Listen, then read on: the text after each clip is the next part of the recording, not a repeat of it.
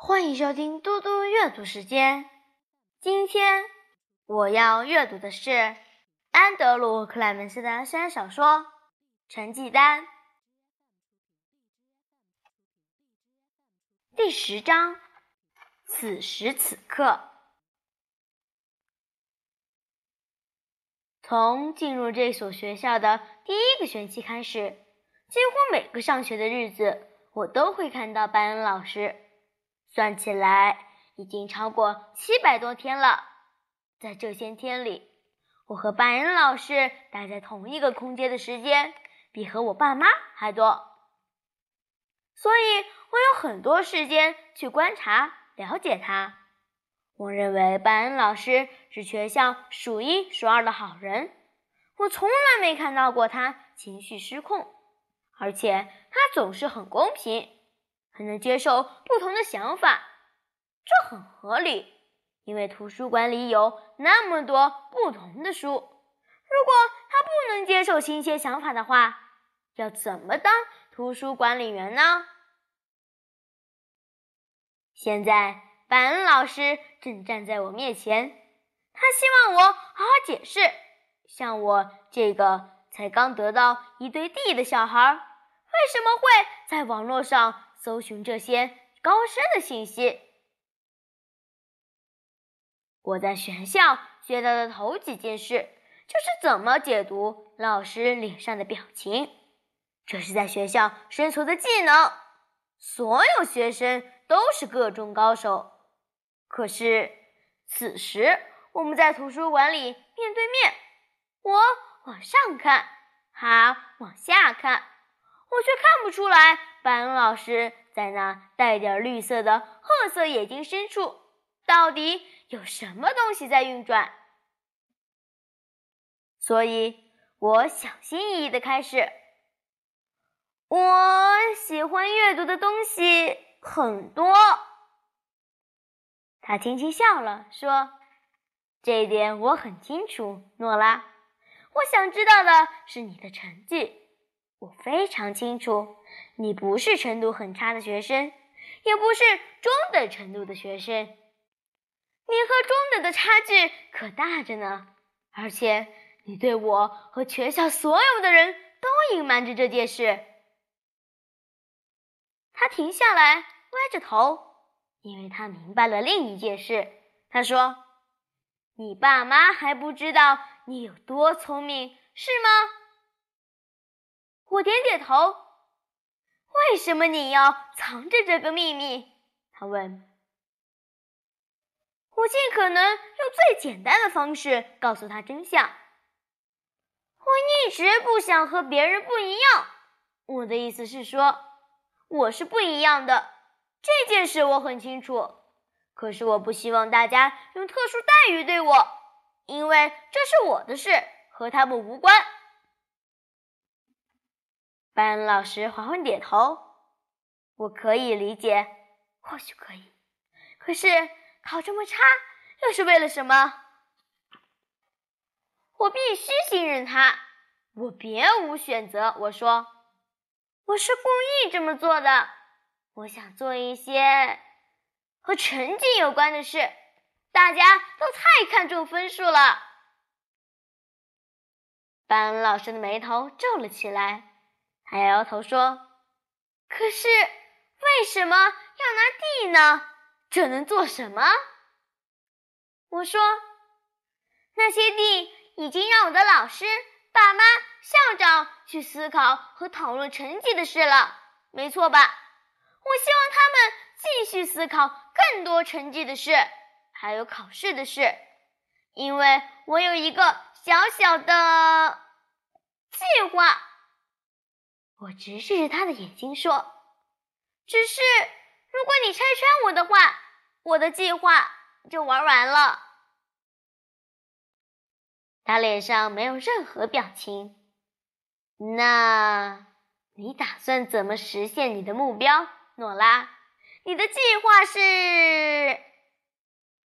绝对不是做坏事！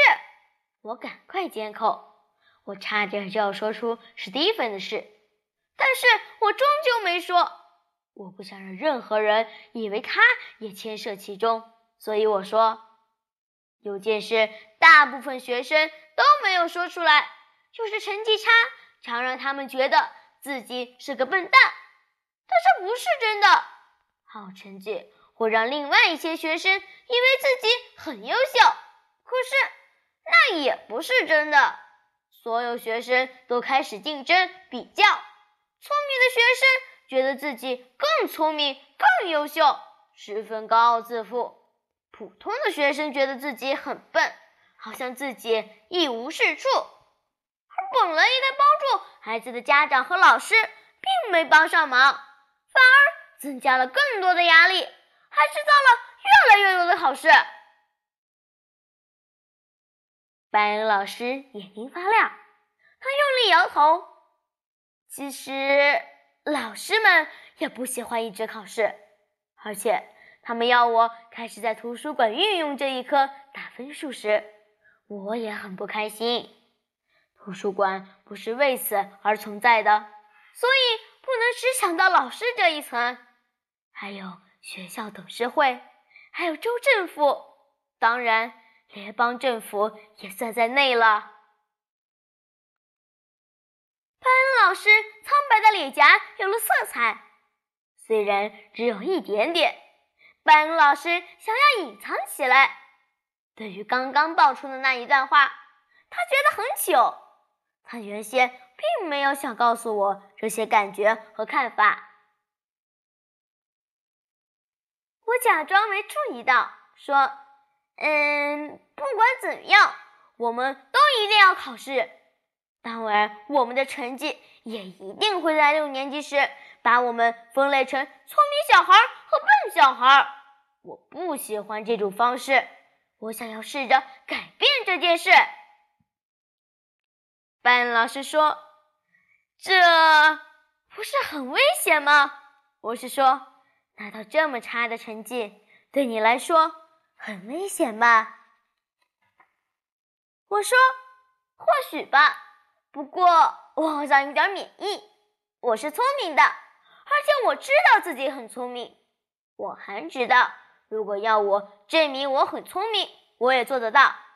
对我来说，成绩没那么重要，至少不像对很多小孩一样重要。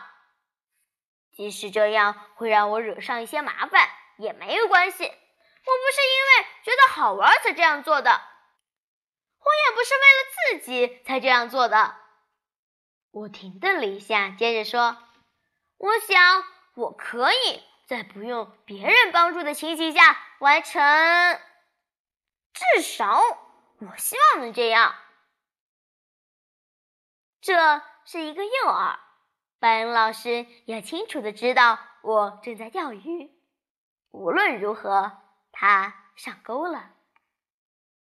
你觉得你可能需要什么样的帮忙？我知道，我对班恩老师的看法是正确的。他真的是好人。我微笑，看着他的脸说：“你愿意吗？你愿意帮我吗？”班恩老师说：“我可没说。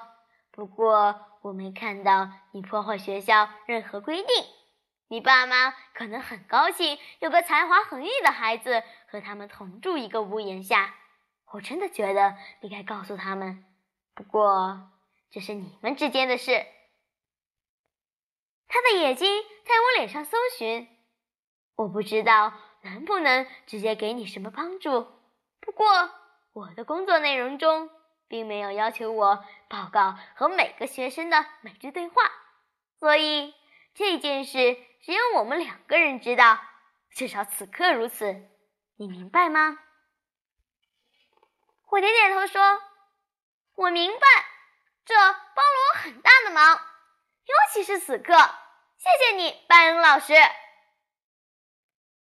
他点头微笑，不过只是一丝勉强的笑容，在笑容背后，他是忧心的。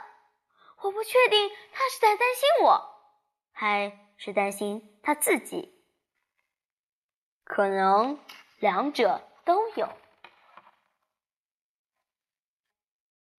谢谢大家，我们下次再见。